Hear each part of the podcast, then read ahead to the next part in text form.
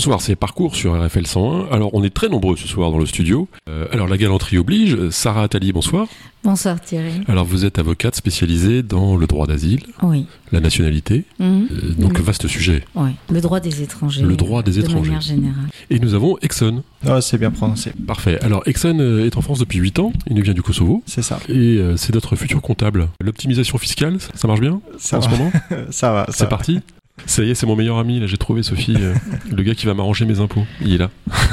Parfait. Alors, c'est donc euh, bah, à la base, oui, le parcours d'une avocate. Première question, c'est vrai que vous êtes la fille de Jacques Attali? Non, je suis pas la fille de Jacques Ah, Attali. zut. Mais mon père est originaire de Constantine, euh, en Algérie, comme Jacques Attali. Alors vous, vous êtes né, À Paris, À dans Paris. le 12e. Vous avez beaucoup vécu à Paris. Oui, quasiment toute ma vie. Je vis à Tours depuis 6 ans à peu près.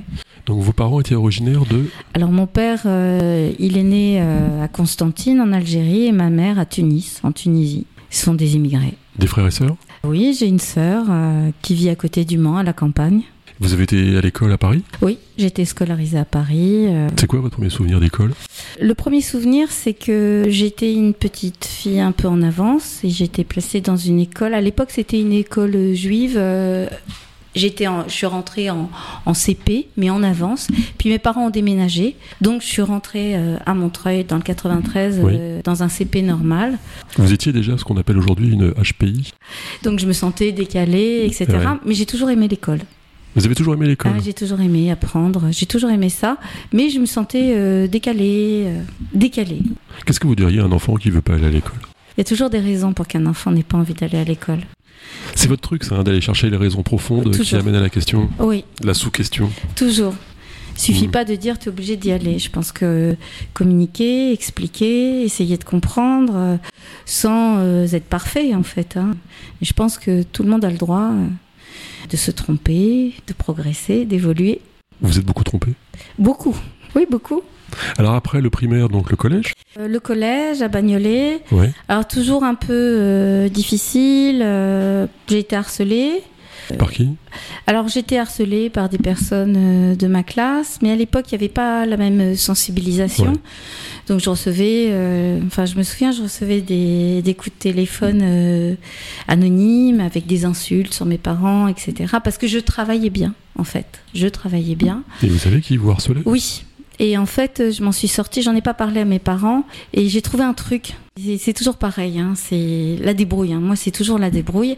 J'ai demandé à une amie de m'accompagner, de marcher dans la cour du collège, euh, à côté des personnes que je savais qui étaient à l'origine du harcèlement, en disant Ah, mon père, il a une super relation avec le commissaire euh, de Bagnolet, et donc, euh, ça y est, mon téléphone va être sourd écoute, et on va savoir qui m'envoie les coups de village, en parlant fort. Excellent. Et à partir de là, c'était terminé.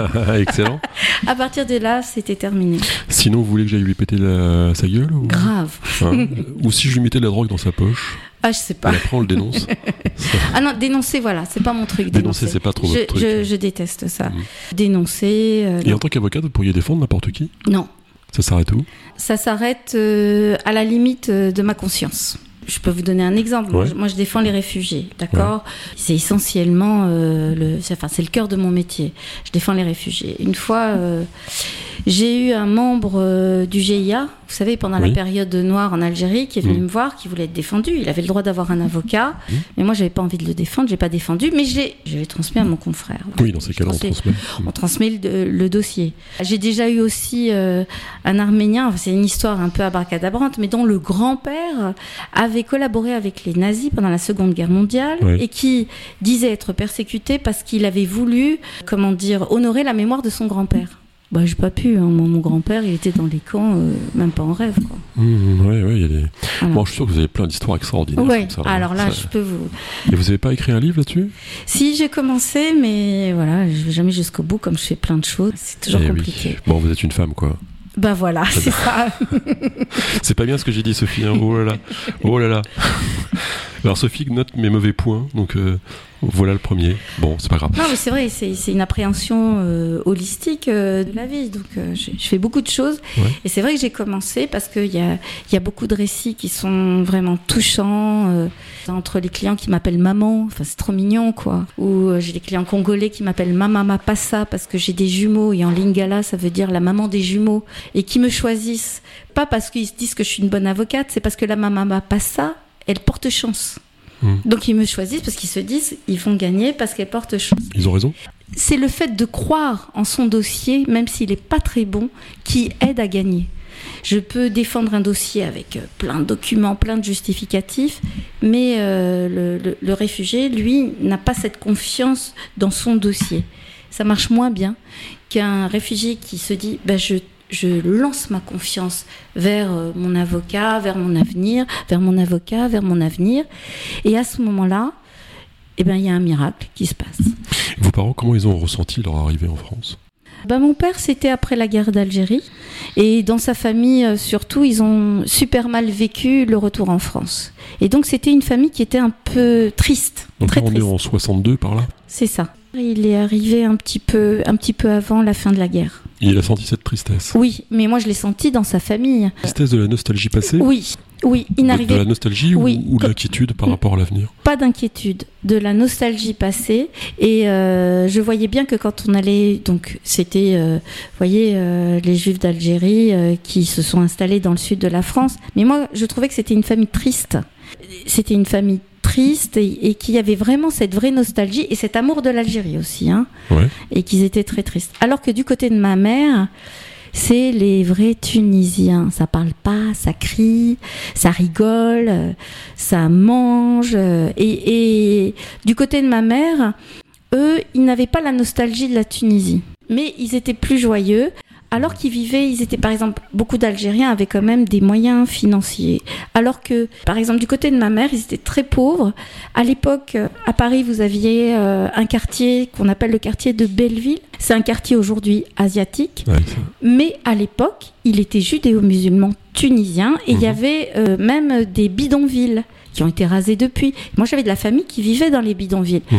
Et malgré cette précarité, il y avait une forme de joie de vivre euh, que je trouvais. Donc, j'ai, voilà, j'ai évolué entre euh, ces deux familles-là. Alors je me tourne vers Exxon. Euh, Le premier souvenir de la France, c'est quoi? La première image qu'on a? D'abord, est-ce qu'on vous a bien accueilli? Oui, on a été très bien accueillis avec ma famille. Premier souvenir, euh, je dirais à la gare. De- C'est quoi? C'est une lumière? C'est un son? C'est un, ouais, bruit?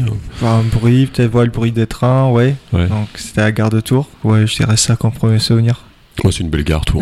Oui. Alors, euh, Sarah, euh, après, le, après le collège, Oui. le lycée? Le lycée Les euh, garçons à Montreuil. Les garçons pas trop parce que j'avais un père qui était tellement euh, Eh oui. tellement sévère. Je vrai. pouvais aller nulle part, ni Oh. à- en boum, ni rien. C'était horrible. Aucune boum? Non, aucune. Non. Non, même pas celle euh, de- du bac. C'était un truc de dingue. Vous êtes rattrapé depuis? Oui, grave. Sur les booms, hein Sur les booms, sur la vie, sur la fête, les cabarets de danse fête. orientale. euh, Ouais. Ah oui, oui, ça fait partie. euh, Et là, vous saviez déjà que vous seriez avocate? Non, pas du tout. Mes amis m'appelaient l'avocate. C'était rigolo. Ah ouais? Parce que moi, je voulais pas faire des études de droit, je voulais faire des études de psy.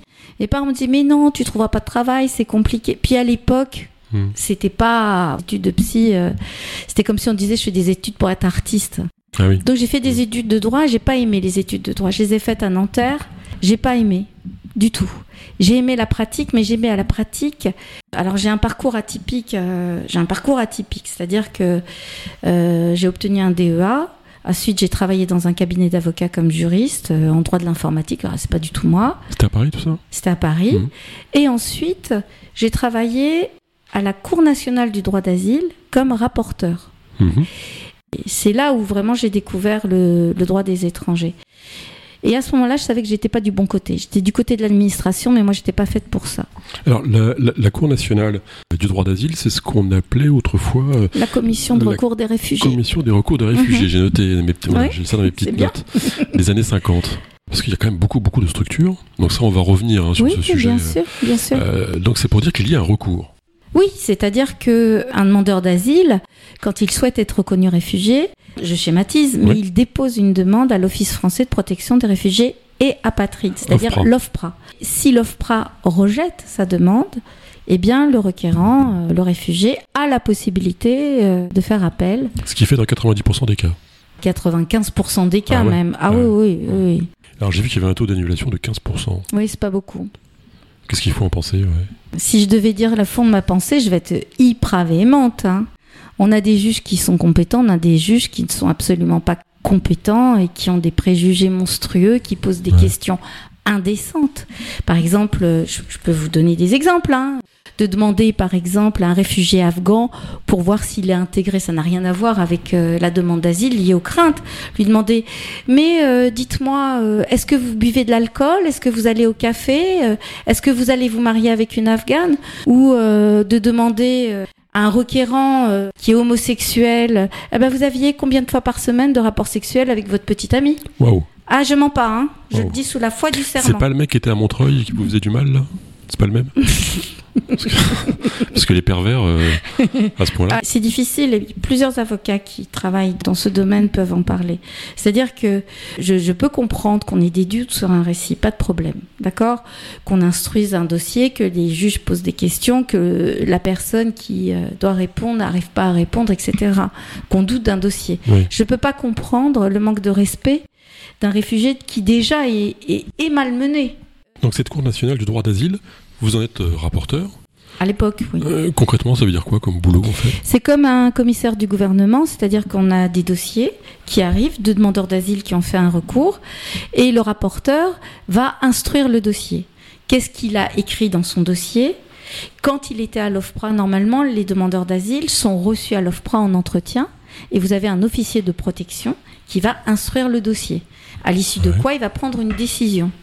D'accord? Donc on étudie le dossier et puis après, quand on passe en audience, c'est le rapporteur qui va parler en premier, qui va s'exprimer, qui va faire une analyse du dossier en résumant ce qui a été dit à l'OFPRA et puis en posant des questions en disant ben, il serait bien de poser telle ou telle question. Ce qui est intéressant, et ça, ça a beaucoup changé, c'est qu'à l'époque, quand j'étais rapporteur, nous les rapporteurs, on avait le droit de donner, donner notre avis. C'est-à-dire qu'on pouvait à la fin du rapport dire ben moi je pense que ce dossier il est vrai pour telle et telle raison et je propose qu'on donne le statut de réfugié euh, à monsieur ou madame un tel. Parce que la question, c'est ce dossier est-il vrai ou faux? Ah bah, C'est ça la principale question, Ah oui, forcément. bah, évidemment. Évidemment. C'est toujours ça. Mais le problème, c'est que parfois, vous avez des réfugiés qui vous racontent une histoire, mais la vraie histoire, elle est bien pire que celle qui est racontée. Mais ils sont pas en état. Ouais, Ils sont, mal, ils sont mal conseillés. On leur dit, tu dois raconter ça parce que ça, ça marche. D'accord Deuxièmement, certains ont subi des traumatismes de première grandeur qui sont tellement, euh, euh, tellement violents qu'ils ont euh, verrouillé, si vous voulez, ces souvenirs à l'intérieur d'eux-mêmes. Et pour eux, parler de ces événements traumatiques, c'est prendre le risque de perdre la tête. Voilà. Ouais. Et, et c'est toute la difficulté Ouais, c'est aussi. terrible, ouais. C'est terrible. Mm. Par exemple, moi, je travaille beaucoup à l'intuition, évidemment. Et quand je sens qu'il y a quelque chose qui n'est pas dit, je vais essayer, au cours des entretiens, de faire dire. Et évidemment, je peux, par un mémoire, modifier le récit en disant, ben voilà ce qui a été dit. Enfin, j'en ai plein des exemples. J'avais Mm. une petite jeune fille haïtienne qui avait perdu toute sa famille dans un tremblement de terre, qui a été recueillie par un homme et emmenée dans sa famille. Sauf que cet homme, quand elle a grandi, l'a prostituée auprès de ses amis, etc. Et l'a vendue, entre guillemets, euh, pour aller à une mère maquerelle, pour aller en Angleterre, etc. Mais elle ne me raconte pas du tout cette histoire au départ. Elle me dit qu'elle a été commerçante, qu'elle a travaillé pour un commerçant. Mais là où j'ai- j'ai j'ai vraiment tilté, c'est quand elle m'a dit qu'elle a pu passer d'Angleterre en France sans passeport, sans rien, alors qu'on sait qu'il y a deux douanes. En Angleterre, la douane française et anglaise, Mhm. et vice-versa si on veut partir. Et là, j'ai compris que c'était faux. Et puis j'ai commencé à la faire parler. Et là, elle a révélé qu'elle avait été prostituée, qu'elle avait été vendue, etc., etc. On a gagné pourquoi? Parce qu'on a prouvé que la crainte, c'était qu'elle a échappé à un groupe mafieux et que un groupe qui faisait travailler des filles et qu'elle pouvait pas retourner dans son pays parce qu'elle serait punie puisqu'elle a défié Mm. d'une certaine manière ce groupe-là, ce groupe de, de proxénètes. Et qu'est-ce qu'elle est devenue Euh, Je peux vous donner l'exemple d'une autre euh, cliente qui avait exactement la même histoire, mais qui venait euh, du Nigeria et qui un jour m'appelle, elle m'appelait maman, elle me dit maman, je vais à l'école. Ouais. Et quelques temps plus tard, elle m'a dit maman, j'ai trouvé un travail. Et après, elle me dit maman, je vais me marier. Puis la dernière fois que je l'ai eu au téléphone, elle me dit maman, j'ai une fille, elle s'appelle Sarah. Voilà. Ouais, classe. Ah, c'est beau, hein. Sophie Ouais Euh, Vous imaginez un jour quelqu'un qui dise euh, j'ai appelé ma fille Sophie euh, grâce à vous? Ça doit vous rendre très très fier. Je pense que c'est c'est un peu comme euh, un accomplissement d'une vie sur certains points. hein. C'est c'est très beau. C'est vrai que c'est un peu un peu penser au film en fait. Ça fait très euh, rêve. Qu'on- C'est vrai qu'en France, on se rend pas compte du cauchemar euh, qui peut être Voilà. euh, celui de beaucoup de gens euh, Et du cauchemar administratif. dans d'autres parties du monde. Quoi. Voilà. Mm. Si je pouvais parler du cauchemar administratif en France pour déposer une demande, pour avoir un rendez-vous en préfecture, aujourd'hui, l'après-Covid, il est catastrophique. Pour moi, il est catastrophique parce que maintenant, on ne peut plus être accueilli en direct euh, à l'OFPRA. Il faut, même quand vous êtes reconnu réfugié, D'accord Auparavant, on se rendait à la préfecture pour avoir un titre de séjour, Ouais. puisqu'on est reconnu réfugié. Et aujourd'hui? Ah non, tout se fait par Internet. Voilà. Mais je l'ai fait pour un client. Je vous jure, il faut deux heures. C'est hyper compliqué. C'est-à-dire que le réfugié qui sait pas lire, qui sait pas écrire, il sait pas quoi faire. Vous voyez? Et il, il, il- il sait pas. Parce qu'on lui dit il faut une photo, faut scanner la photo. Enfin, c'est c'est compliqué. Et on dit maintenant, vous venez plus à la préfecture. Votre demande, vous devez la faire par Internet. Vous créez votre espace, etc. Bon, quand on a été à l'école euh, en France, c'est facile. Et ça prend du temps. Mais vous imaginez quelqu'un, par exemple, qui n'a jamais été scolarisé. C'est très compliqué. Mais pourquoi ils viennent en France?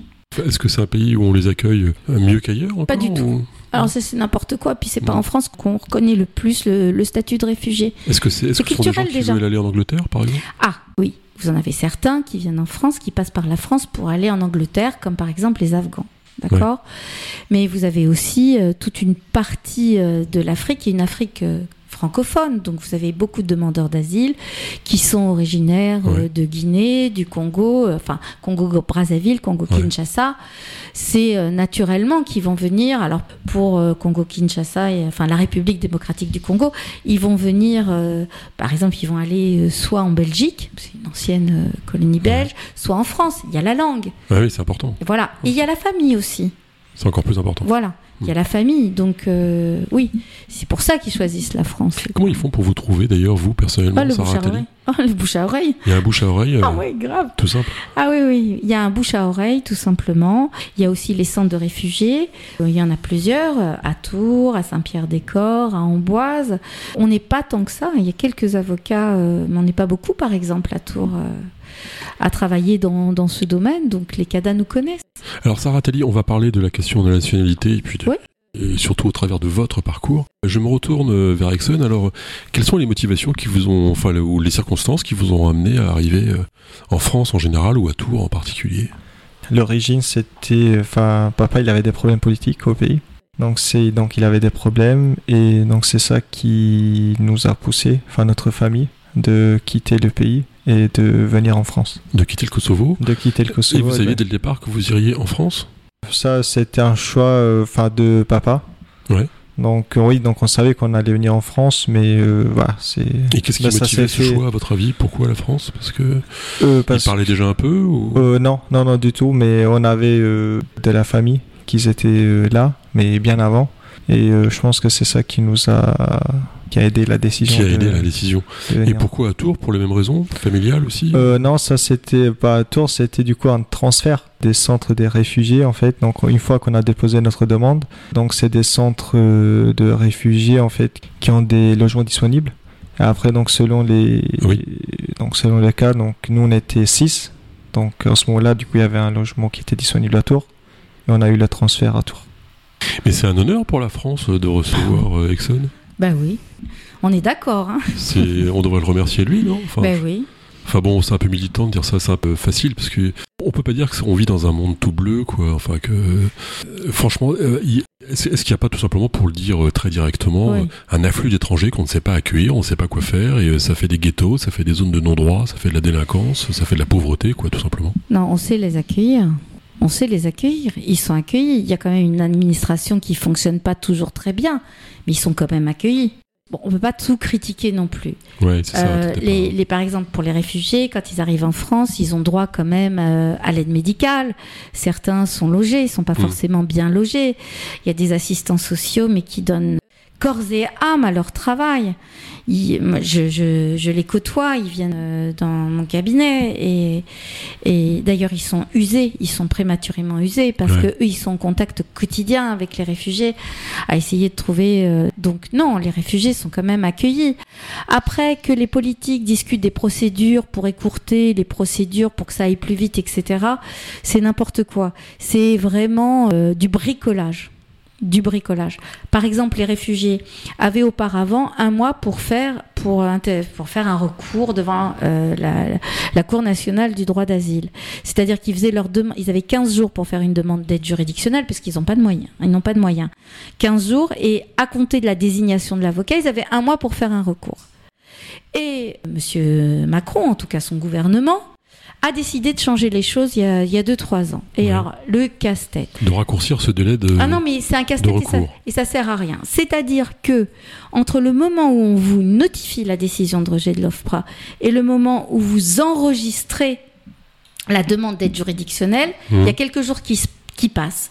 On compte ces quelques jours. Ça vous enlève des jours pour faire le recours. Mhm. Et une fois que vous êtes désigné, vous faites 30 jours moins les, les quelques jours qui sont passés. Et il vous reste plus un mois, mais il faut faire des calculs. Il vous reste 26 jours, 25 jours, 15 jours, 16 jours. Enfin, c'est n'importe quoi. Ça ne fait pas du tout progresser euh, le temps de traitement des dossiers. Et l'OFPRA étudie combien de dossiers à peu près dans l'année Vous avez une idée? Assez énorme. Je Ouais. peux pas vous dire. Je peux vous dire que la Cour nationale du droit d'asile traite euh, autour de 60 000 dossiers par an. D'accord, sachant Beaucoup. que vous ne traitez que les refus OFPRA en fait. Bien sûr. Évidemment, par, par construction. Oui, oui, bien sûr. euh, ce sont ces, ces refus que Oui, vous traitez. absolument. Et par rapport à la décision de cette Cour, il y a aussi une possibilité de recours. Non.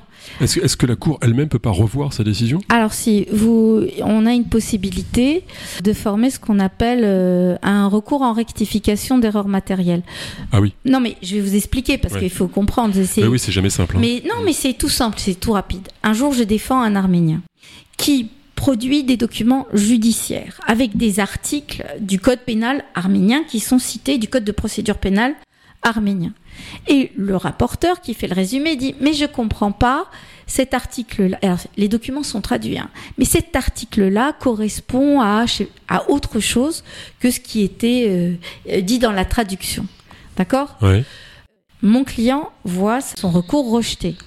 Sauf que je retravaille euh, le dossier, je lui dis c'est bizarre. En fait, le code pénal arménien avait été modifié. Et à l'époque du document transmis par mon client, c'était l'ancien code pénal qui s'appliquait. Ouais, Et le rapporteur, lui, s'était basé sur le nouveau code pénal. Donc il y avait une erreur matérielle. ouais. Donc on a fait un recours. Donc là, il y a un recours. Voilà, et il a été reconnu réfugié par la suite. Alors quelqu'un qui n'est pas reconnu réfugié, Oui. donc euh, que lui arrive-t-il? Il a une obligation à quitter le territoire. Les fameuses OQTF. Les, faits- les, les fameuses OQTF. Et évidemment, double peine, c'est-à-dire que normalement, la plupart des OQTF peuvent être attaqués dans un délai de 30 jours. Bah, les réfugiés, c'est 15 jours. hein. Ah ben oui. Et pourquoi? Ah, c'est comme ça, pour que ça aille vite, pour qu'il n'ait pas le temps de s'installer. euh. Ouais. Et c'est compliqué, 15 jours, ça veut dire que vous ne pouvez pas faire une demande d'aide juridictionnelle, attendre le résultat et faire le recours. Il faut faire le recours tout de suite en même temps que vous aviez la demande d'aide juridictionnelle. Ça veut dire qu'il faut trouver l'avocat qui va travailler dans l'urgence. Ouais, c'est compliqué. Hein. Bah oui, c'est compliqué. c'est simple, mais euh, coup, ça crée des situations compliquées. Ça crée des situations compliquées. Est-ce que c'est pour ça alors que les OQTF ne sont pas appliqués Parce qu'en gros, c'est quoi Euh, 90 ou 95% non. des décisions qui ne sont pas appliquées? Moi, je crois pas que ce soit pour ça. Ça n'a rien à voir. Alors d'abord, il y a euh, toutes les OQTF qui font l'objet d'un recours. Ça, c'est une première chose. Ouais. Mais la deuxième chose, c'est que les demandeurs d'asile, généralement, ont soit une domiciliation, d'accord, soit sont en CADA. Or, de C'est leur le centre demande d'accueil. d'asile, le Centre centre d'accueil des, réfu- le, De le réfugiés. centre d'accueil des réfugiés, en fait, le centre d'accueil des demandeurs Ouais. d'asile. Des demandeurs. CADA, le centre d'accueil des demandeurs d'asile. Quand vous avez une obligation, enfin, même pas, quand vous avez un rejet de votre recours, à ce moment-là, quand la décision est rendue, le réfugié doit quitter le Canada. Il est expulsé, entre guillemets. Oui. Mais comment le trouver? Donc il va avoir une obligation à quitter le territoire, mais qui va arriver au Canada. Mhm. Sauf que le réfugié, ben, souvent, il est dans une situation de grande précarité. Mhm. Et donc, il n'a pas d'adresse fixe. Et de toute façon, donc, comment vous voulez qu'une préfecture euh, exécute une obligation à quitter le territoire si on ne trouve pas le requérant? Si on trouve pas la personne. ben voilà. Et puis c'est même pire parce que maintenant vous avez cette notion de pays sûr euh, depuis à peu près 10, 11, 12 ans où on vous dit si vous êtes originaire d'un pays sûr, Ouais. quand vous faites votre demande à l'OFPRA, par exemple, je vous donne comme exemple euh, la Serbie, euh, la Géorgie, euh, euh, l'Arménie, d'accord? Si vous êtes originaire d'un pays sûr et que vous faites une demande d'asile à l'OFPRA, vous allez être hébergé, vous pouvez bénéficier d'un hébergement dans un centre de réfugiés, dans un CADA. Mais si vous avez un rejet par l'OFPRA, à ce moment-là, on n'attend même pas que vous fassiez le recours au QTF, expulsion du CADA. D'accord. Euh, Qu'est-ce que c'est que l'OFII L'OFI. Euh, L'OFI, c'est euh, c'est l'Office français, je ne sais plus euh, le nom exact. C'est l'organisme, en fait, qui va gérer tout ce qui est lié, en fait, à la délivrance des titres de séjour. C'est l'OFI, par exemple, quand quelqu'un obtient un titre de séjour, Ouais. c'est l'OFI euh, qui va, euh, par exemple, vous faire passer euh, les examens, vous savez, d'intégration, de, citoyenneté, etc. Pour tour euh, aussi, quand vous faites une demande d'asile, c'est l'OFI qui va prendre les empreintes du demandeur d'asile Ouais. et qui va, ça va permettre de déterminer, puisque dans l'espace Schengen, vous avez, euh, si vous voulez, enfin c'est, c'est tout est, euh, je trouve pas mes mots, mais en fait, si vous avez par exemple été arrêté en Espagne. Ah, vous êtes dublinisé là Voilà, Mm. vous êtes arrêté en Espagne et puis comme vous avez Mm. été arrêté, vous dites je dépose, je fais une demande d'asile, on prend vos empreintes, Ouais. ensuite vous vous sauvez, vous allez en France parce que vous avez de la famille là-bas. Quand on prend vos empreintes à ce moment-là à l'OFI euh, en France, par exemple pour Tours c'est l'OFI d'Orléans, on va tout de suite voir que vous avez fait une demande euh, d'asile ailleurs. Voilà. D'accord. Euh, tout à fait autre chose, Exxon. Vous, vous êtes français maintenant, non? Non, je n'ai pas encore la nationalité, mais je compte faire la demande. C'est quoi être français pour vous?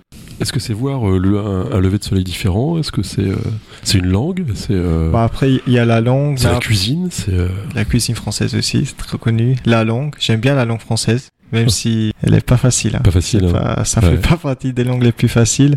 Enfin, j'adore. Bah, Voilà. Vous avez l'air de déjà vachement bien la maîtriser de toute façon. C'est- Oh, ça va, je me débrouille. Oui, carrément. Euh, Sarah, c'est quoi pour vous être français? Alors être français, c'est euh, si c'est adhérer à une certaine culture, à une certaine histoire, pas euh, juste un mode de vie, puisque moi je me sens française et pourtant je ne renie en rien mes origines. Vivre dans un pays et reconnaître euh, aussi la beauté de ce pays. Parce qu'il y a des belles choses en France et même des belles choses sociales et politiques, hein, d'accord Être français, euh, c'est aussi avoir la possibilité d'exprimer ses idées, quand même. Et ça, c'est démocratique.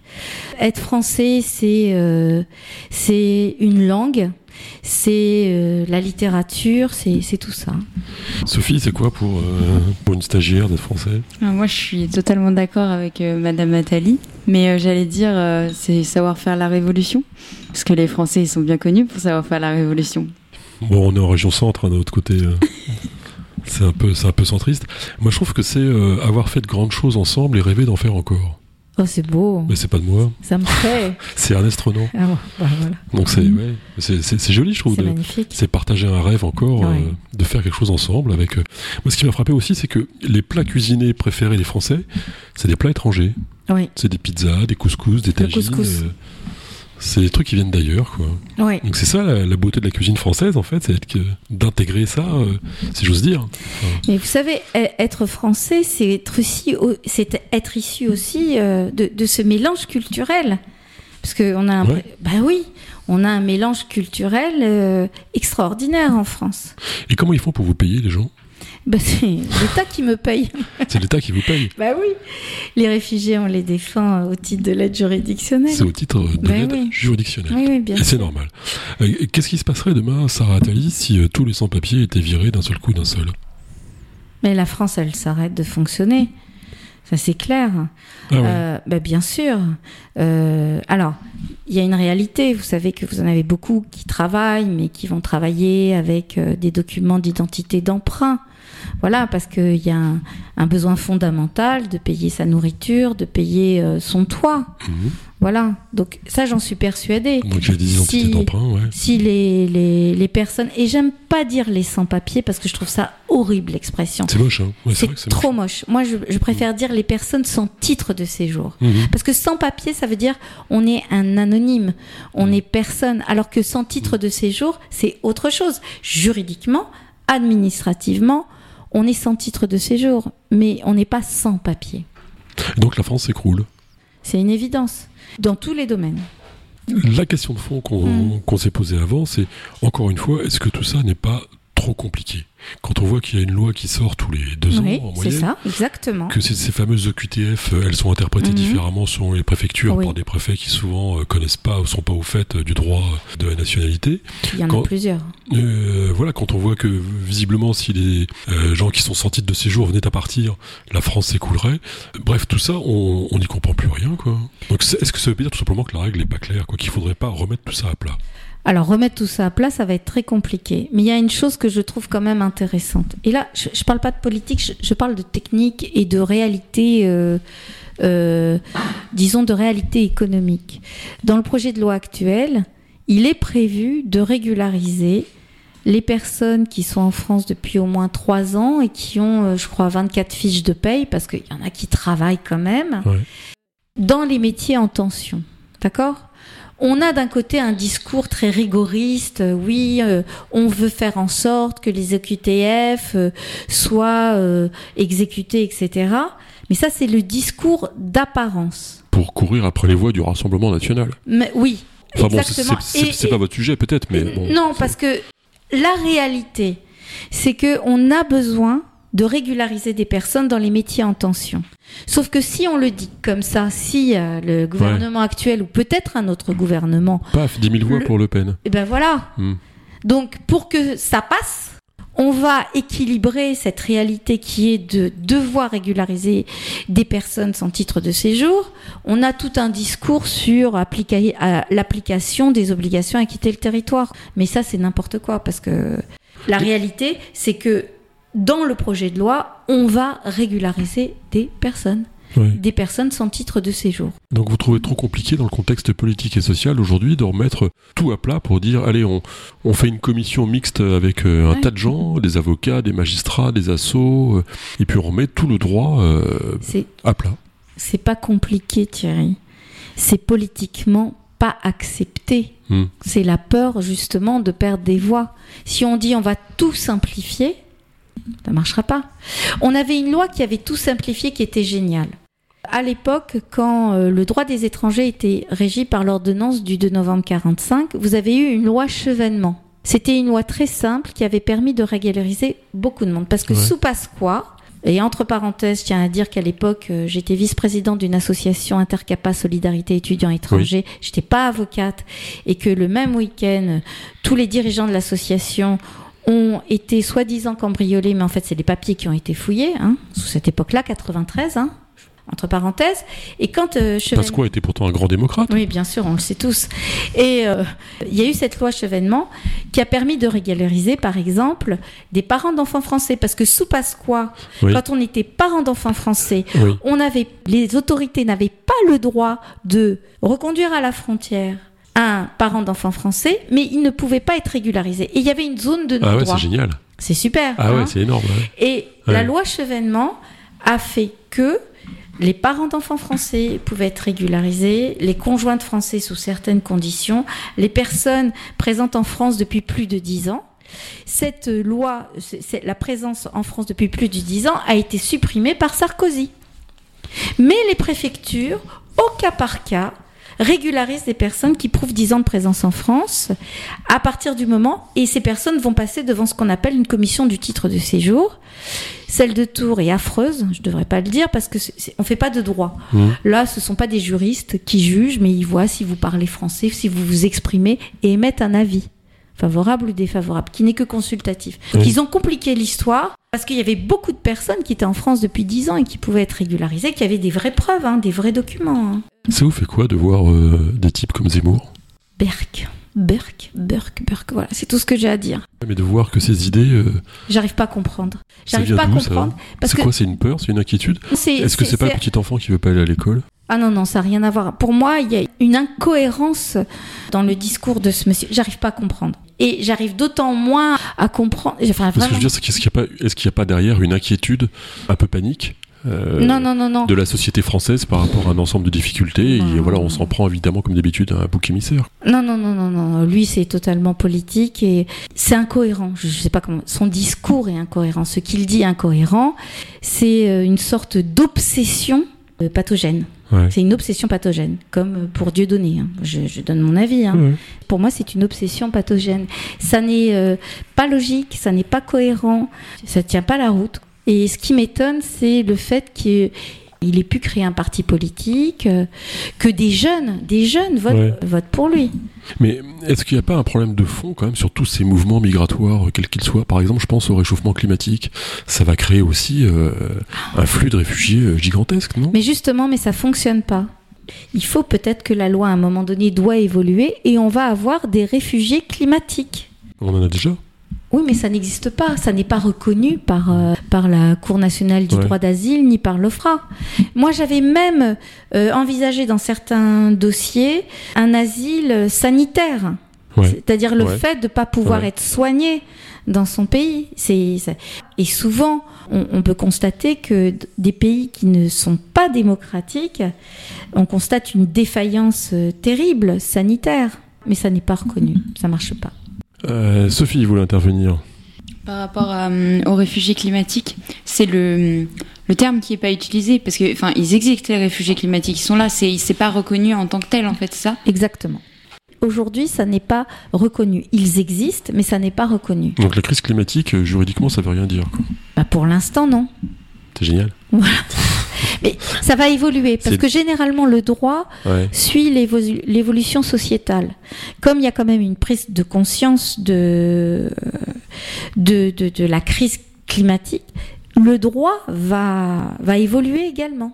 Si vous voulez, euh, pour les réfugiés, voilà, est reconnu réfugié celui qui craint des persécutions en raison. Alors c'est euh, c'est la Convention de Genève qui parle de race. Moi, je déteste ce mot-là, mais je dis C'est dans le texte.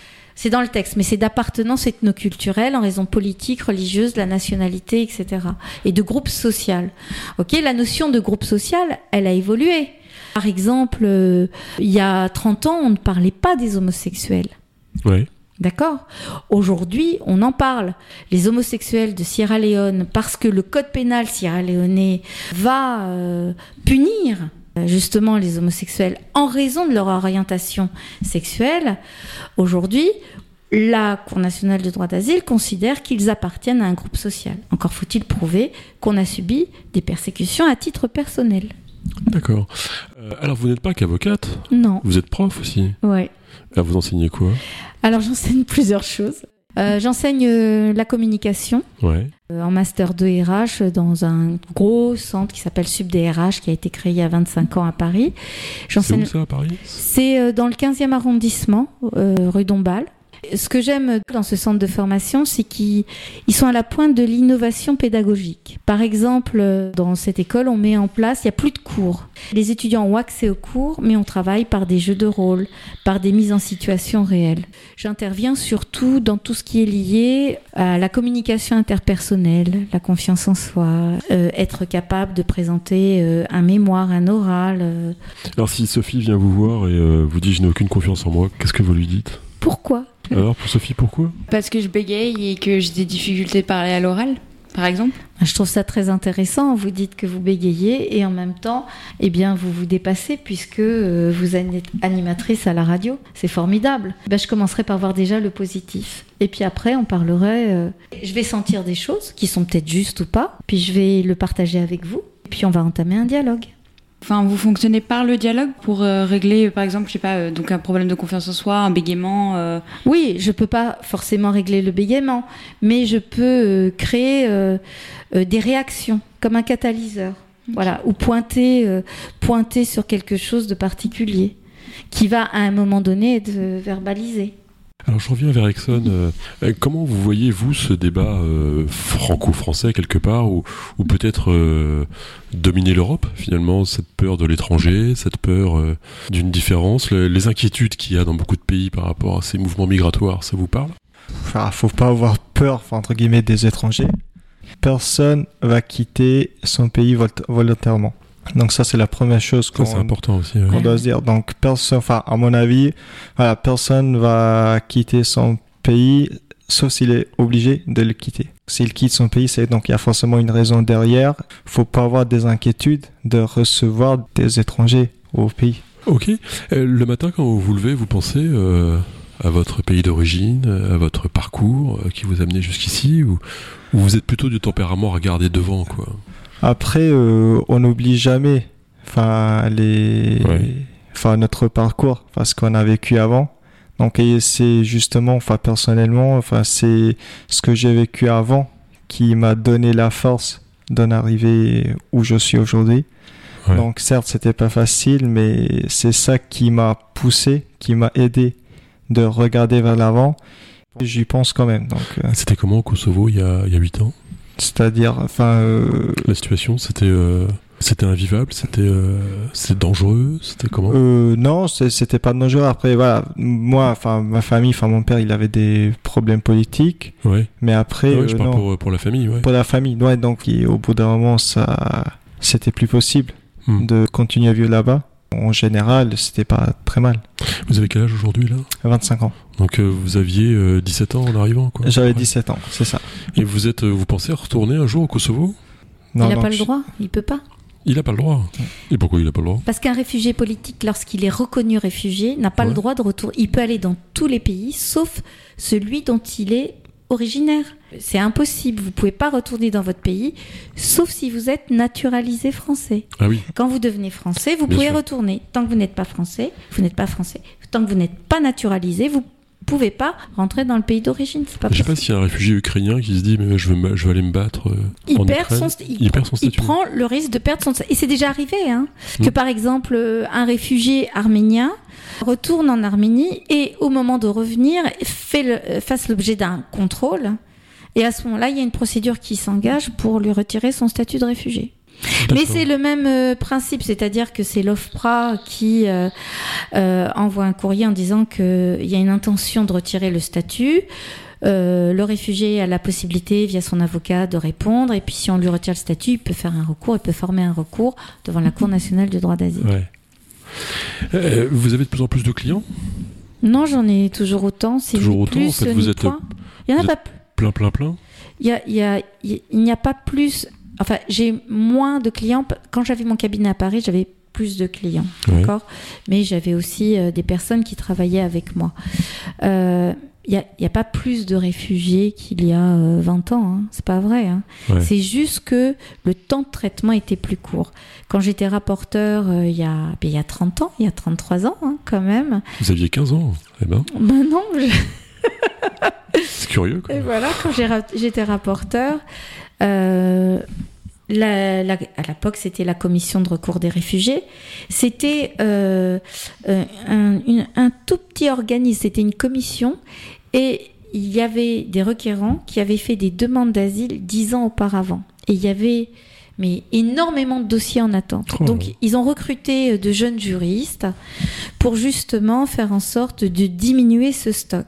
Et on avait par exemple des Tamouls du Sri Lanka qui étaient demandeurs d'asile depuis 8 ans, 7 ans, mais qui avaient un récépissé qui à l'époque permettait de travailler, ce qui n'est pas le cas aujourd'hui. Donc ils travaillaient, ils avaient des fiches de paye, etc. Et ils attendaient d'être convoqués. Ça, c'est plus le cas aujourd'hui. Hein. Non. Euh, quand vous êtes demandeur d'asile, vous avez une possibilité au bout de cinq mois, il me semble, euh, euh, quand vous êtes, vous avez un, récépissé depuis cinq mois, vous êtes depuis cinq mois en France, bref, vous êtes demandeur d'asile depuis cinq mois. Si vous trouvez un employeur qui souhaite vous embaucher, ce dernier a la possibilité de demander une autorisation de travail. Bon, je rentre pas dans les détails techniques, mais voilà. D'accord. Mais sinon, non. Il est maintenant, votre cabinet, il est où? Bah, à Tours, bah, plage Jean Jaurès. ah oui, oui, plage Jaurès. Euh, voilà. C'est mieux Tours ou c'est mieux Paris? Ah non, mais je regrette pas. Moi, j'ai fait un choix d'amour pour la ville, donc euh, c'est mieux Tours. Tout est mieux à Tours. Tout est mieux à Tours. Et pourtant, j'ai toujours vécu à Paris. J'aime Paris. vous connaissez Paris? Euh, un peu, enfin très, très vite fait. Bon, on va l'emmener à Paris un de ces jours. Euh, je, me Avec per- plaisir. je me permets d'intervenir. Euh, Est-ce que vous travaillez en collaboration avec des associations Par exemple, euh, là, j'ai- je pensais à Scola 37, euh, qui aide euh, justement euh, les réfugiés à retrouver euh, le chemin de la scolarisation ou pas du tout? Alors non, parce que euh, mon travail est axé sur l'aspect juridique euh, de la demande d'asile. Après, euh, c'est vrai qu'il y a des, des associations qui vont intervenir, mais elles peuvent intervenir plus dans le cadre d'une demande de régularisation de situation administrative. Par exemple, quelqu'un qui est en France depuis un certain nombre d'années, qui au départ a été demandeur d'asile, qui a été débouté de sa demande d'asile, mais qui est resté en France, qui a des enfants Ouais. scolarisés, etc. Et parfois, eh bien, euh, oui, je peux être convo- euh, contactée par une association qui souhaite aider euh, ce, cette personne. Alors, Sarah Tali, quand vous travaillez pas, vous, faites, vous faites quoi? Ah Je joue du piano, Ouais. je chante. Je danse, je vois des amis, je vois, voilà, j'ai, j'ai aussi, euh, bah, je suis au sein, enfin, je suis vice-présidente de l'association dynamique des réseaux en faveur de la jeunesse. J'attache beaucoup Qui est animé en d'importance partie par, par l'Arbi Amor, un qu'on a reçu à que parcours, vous avez reçu, un qui, homme remarquable qui est aussi. formidable, qui fait beaucoup de choses euh, Ouais. pour les jeunes, Ouais. euh, pour leur trouver euh, des stages et qui crée beaucoup d'événements pour que nous puissions élargir le réseau des personnes susceptibles de prendre ces jeunes en stage. Euh, S'il y avait un pays où il fallait vivre en dehors de la France, ce serait où? Ah, je sais pas. Peut-être le Maroc, parce que j'adore le Maroc. Je Ouais. sais pas, j'ai pas, j'ai pas d'idée là-dessus. euh. Moi, je suis bien en France. hein. Et Exxon, vous avez un peu circulé quand même en France? Euh, oui. oui. Alors, Pas Vous avez des régions mais- que vous aimez bien? Euh, la Bretagne. La Bretagne. hein. ouais, mais ça coûte une blinde, la Bretagne. Euh, Le copain de Sophie a acheté toute la côte. euh, donc il a, voilà, il a fait augmenter les prix de 15%. On lui dira bravo, hein, à votre amie Sophie. Ouais, vraiment. Euh, la Bretagne. Ouais. Euh, le sud-ouest? Oui, bah aussi. Si vous aimez bouffer, vous. donc, euh, Oui. non Vous appréciez la cuisine française. Donc Ouais. un séjour dans le sud-ouest me paraît euh, absolument obligatoire. hein. Votre plat préféré, Sarah, c'est quoi? Alors, il y- en a plusieurs, mais il y en a un, c'est un plat tunisien euh, typique euh, qui s'appelle la mlouria. Ouais. Voilà, c'est euh, c'est très spécial, c'est pas très beau à voir, mais c'est délicieux. Voilà. Ça commence bien. Euh, vous avez des enfants? Oui, j'ai trois enfants, oui. Ils ont quel âge à peu près? J'ai une fille qui a 25 ans et j'ai des jumeaux, une fille et un garçon, ils ont 21 ans. Donc, euh, ouais, ils sont plus à l'école, quoi. Non, non, non. Mm. J'ai une fille qui est encore étudiante, euh, j'ai un garçon qui est, qui est militaire. Ah ouais. Oui. Alors que moi, je suis rebelle à tout, quoi. J'arrive pas à comprendre, mais c'est comme ça. Il sert. euh, Euh, l'armée de l'armée de terre, il est à. La Rochelle et voilà. Il sert la France. Ouais, ouais. Ben, la et j'en suis fière en C'est la fait. classe, ouais. Et en fait, j'en suis fière. Ouais, voilà. C'est ça aussi être français. Euh, vous m'avez posé la question. Je suis pas fière de lui parce qu'il sert la France. Bon, on n'a pas les. C'est pas qu'on n'a pas les mêmes idées. C'est que moi, je suis tellement rebelle à plein de choses que ça me viendrait même pas à l'idée de d'intégrer l'armée. Et vous êtes rebelle contre quoi? Contre tout, contre l'autorité, euh, Bah non. contre l'injustice. Bah, vous aimez la etc. loi puisque vous êtes Non. J'aime la justice, c'est pas pareil. Et c'est pour ça que je ne défends que les réfugiés et les personnes sans titre de séjour. Moi, j'aime la justice. C'est pas la loi que j'aime, c'est la justice. C'est pas pareil, c'est pas la même chose. D'accord. Et Si vous partiez sur une île déserte, vous emportez quoi comme euh, bouquin? Code de procédure pénale. Pas du tout. Alors là, sûrement pas. Euh, Exxon, lui, il m'a dit qu'il partait avec un livre de comptabilité. Je Non, trouvais non. ça curieux. euh, moi, j'adore les polars. Je partirais avec un polar. euh, si je pouvais avec de la musique. D'accord. Euh, et en musique, vous, vous écouteriez quoi Tout. Euh, Du Ah, piano tout. essentiellement pour Non, non, pas du vous tout. pratiquez Euh, non, j'aime beaucoup tout ce qui est euh, musique euh, ethnique, ethnoculturelle, etc. J'écoute vraiment beaucoup de Non, choses. chiant. ça. De la musique albanaise, de la musique arménienne, euh, vraiment, euh, j'écoute de tout euh, et, et j'adore. Enfin, tout est intéressant et de faire des recoupements, par exemple, entre la musique orientale et la musique kosovare ou albanaise, il y a beaucoup de ressemblances. Évidemment, Mm. parce que c'est très oriental, puisque, euh, bon, vous savez, les Balkans, euh, l'Empire ottoman, etc. Enfin, bon, bref. Donc, euh, c'est ça qui est intéressant dans la musique.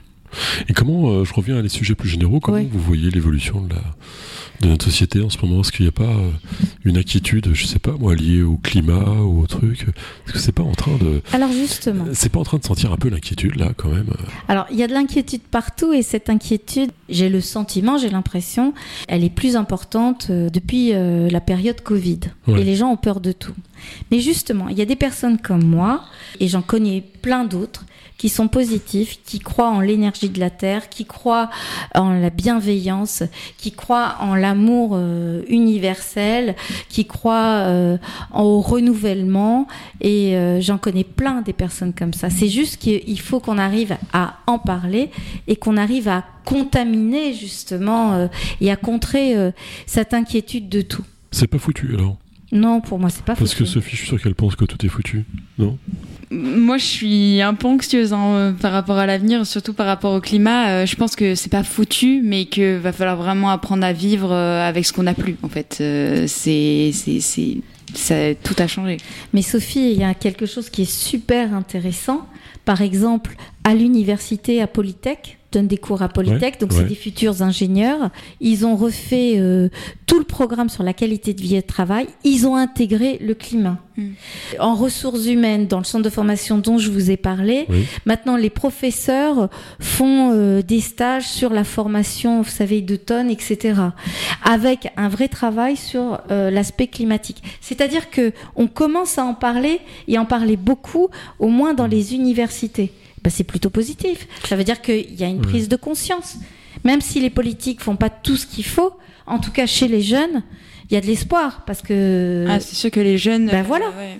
Moi, je sais pas, je crois pas. Moi, j'aime, moi, j'aime pas les jeunes. De toute façon, je pense que ils sont trop inquiets, trop. Tu dis ça parce que je vais prendre ta place Par exemple, ça me paraît une très bonne raison. Euh, ceci posé, ce à quoi on est habitué nous paraît normal. Et ce qui paraît normal paraît bien. C'est peut-être ça le problème, c'est que voir les voitures, euh, par exemple, envahir Paris, que vous connaissez bien, Oui, euh, Sarah ouais. Attali, bien sûr. euh, la place qu'on a faite à la voiture individuelle, c'est pas raisonnable. Et pourtant, ça nous semble normal. Parce que on a été élevé de cette manière-là. Vous voyez l'avenue Foch, par exemple, la plus large de Paris? Oui, Vous voyez la place qu'on fait à la voiture? Oui, bien sûr. Mais quand, quand vous allez à Paris, euh, tout est fait pour qu'il y ait moins de voitures. hein. Maintenant, Moi, ouais. j'y vais toutes les semaines. hein. Je peux vous dire que Ouais. les, les voies sont réduites. Enfin, tout, tout est beaucoup plus compliqué pour, euh, pour les voitures. Donc, euh, Euh, donc, euh, je donc- sais pas si c'est il y a une prise de, de, de conscience ou. euh, mais les gens sont habitués en fait. En général, à la fin, vous, vous m'avez déjà tendu la perche, donc on va le faire avec Son aussi. mais comme vous êtes musicienne, Oui. on vous laisse le choix. Soit vous nous racontez le monde dans 20 ans, ou soit vous chantez une chanson. Ça se passe toujours bien d'ailleurs. Chaque fois qu'il y en a qui chante, tout le monde est content. Je veux plus de moi, plus comme ça, plus sentir la la la la la la. Je la la la la la la la la la la la la la la. L'image que je donne n'est pas la bonne. De la poudre aux yeux, je prends l'air heureux. Eh, mais c'est la voix la plus sensuelle d'RFL 101, ça, non On a eu une variété de voix là. euh, Ah ouais c'est, c'est très beau. Exxon, à vous de jouer. Ah, moi, je sais pas chanter. Bon, alors comme vous êtes jeune, vous allez nous raconter le monde dans 20 ans. Si tout se passe bien, normalement dans 20 ans, donc vous en aurez 45, c'est ça? 45 ans, oui. Alors, qu'est-ce qu'est-ce qui se passe à 45 ans? Vous êtes qui? Vous faites quoi? Je Qu'est-ce qu'il y a autour de vous? Est-ce qu'il y a des voitures qui volent? Comme on pensait quand j'étais petit On se disait, alors 2000, il y aura des voitures qui volent. C'est possible. Je pense que c'est tout à fait possible qu'il y ait des voitures qui volent dans 20 ans. Moi, je me verrai euh, comme un expert comptable, si tout va bien. Ouais. Et puis, euh, À Tours? J'aime bien la vue de Tours, donc euh, après, on- on- dans la vie, on ne sait jamais. Comme quoi, j'a- j'avais 17 ans, j'étais dans mon pays, après j'étais emmené à venir en France, donc on ne sait jamais, mais euh, pour l'instant, je me vois bien à Tours, j'aime bien Tours, et puis euh, je pense pouvoir continuer ici. Vous faites du sport à Tours Oui. Vous faites du foot? J'ai fait du foot. Ouais, a- ah, ah oui, j'ai fait du foot avant, et maintenant Oh, je vais à la Je sais salle. bien qu'il était pas parfait, le pauvre gars. Il y a du foot et la salle. Ah bah il la double. Très bien. Heureusement que Sophie et moi, on déteste le sport. Parle pour toi. D'accord. bon, elle joue au foot. Sophie, elle adore ça aussi. Ouais. Euh, bah, c'est parfait. Est-ce qu'il y a, Sarah, Tali, des questions qu'on n'a pas évoquées, que vous auriez souhaité euh, Mm. voir se développer un peu? On a parlé de plein, de plein de choses. On a parlé euh, de ce qui me tient à cœur, les, les Ouais. réfugiés. Je trouve que ben, je suis contente pour les réfugiés, en fait. Euh, Votre plus beau souvenir professionnel, c'est quoi? Le plus beau souvenir professionnel, c'est euh, il y en a plein, quoi. Il y en a plein. Euh, il y a quelque chose qui me touche énormément. Oui. Évidemment, c'est impossible de gagner tous les dossiers. Ça m'arrive de temps en temps quand je gagne un dossier que j'appelle le client et que le client hurle vous avez vu le film Parvis revient, où c'est un, un falacha, un jeune homme qui se fait passer pour un falacha, un juif d'Éthiopie, et qui devient médecin, qui est élevé dans une famille d'adoption. Mm, mm, mm, et puis à un moment donné, il euh, retourne en Éthiopie euh, parce qu'il va travailler pour Médecins du Monde. Il retrouve sa mère et sa mère se met à hurler parce qu'elle le et un cri du cœur et un cri euh, qui vient des profondeurs. De temps en temps, j'ai des clients qui, quand je leur dis c'est positif, vous avez gagné, qui hurlent comme si ils naissaient. Comme s'ils naissaient, voilà. C'est le cri primal ben ça, ça me touche toujours et même 20 ans après, ben, ah, c'est énorme. ça me fait toujours euh, beaucoup d'effets. Bon, ben c'était au fond de l'humanité avec euh, Sarah Attali, euh, Exxon aussi. Merci d'être venu sur RFL 101. Merci à vous. Et ben, je sais pas ce qu'on fait la semaine prochaine, Sophie. Jeudi. C'est parcours avec Alain Daillon, il me semble. Ah, il revient Ouais. Mais il s'accroche à la porte, Alain Daillon. Il repasse par la fenêtre euh, et on l'adore. Ça tombe bien. On sera content de le recevoir dans un nouveau parcours de Alain Dayan, mais là ça va chauffer. On a promis qu'on allait s'engueuler, donc on va s'engueuler. Donc à très bientôt sur RFL 101. Merci Sophie. Merci.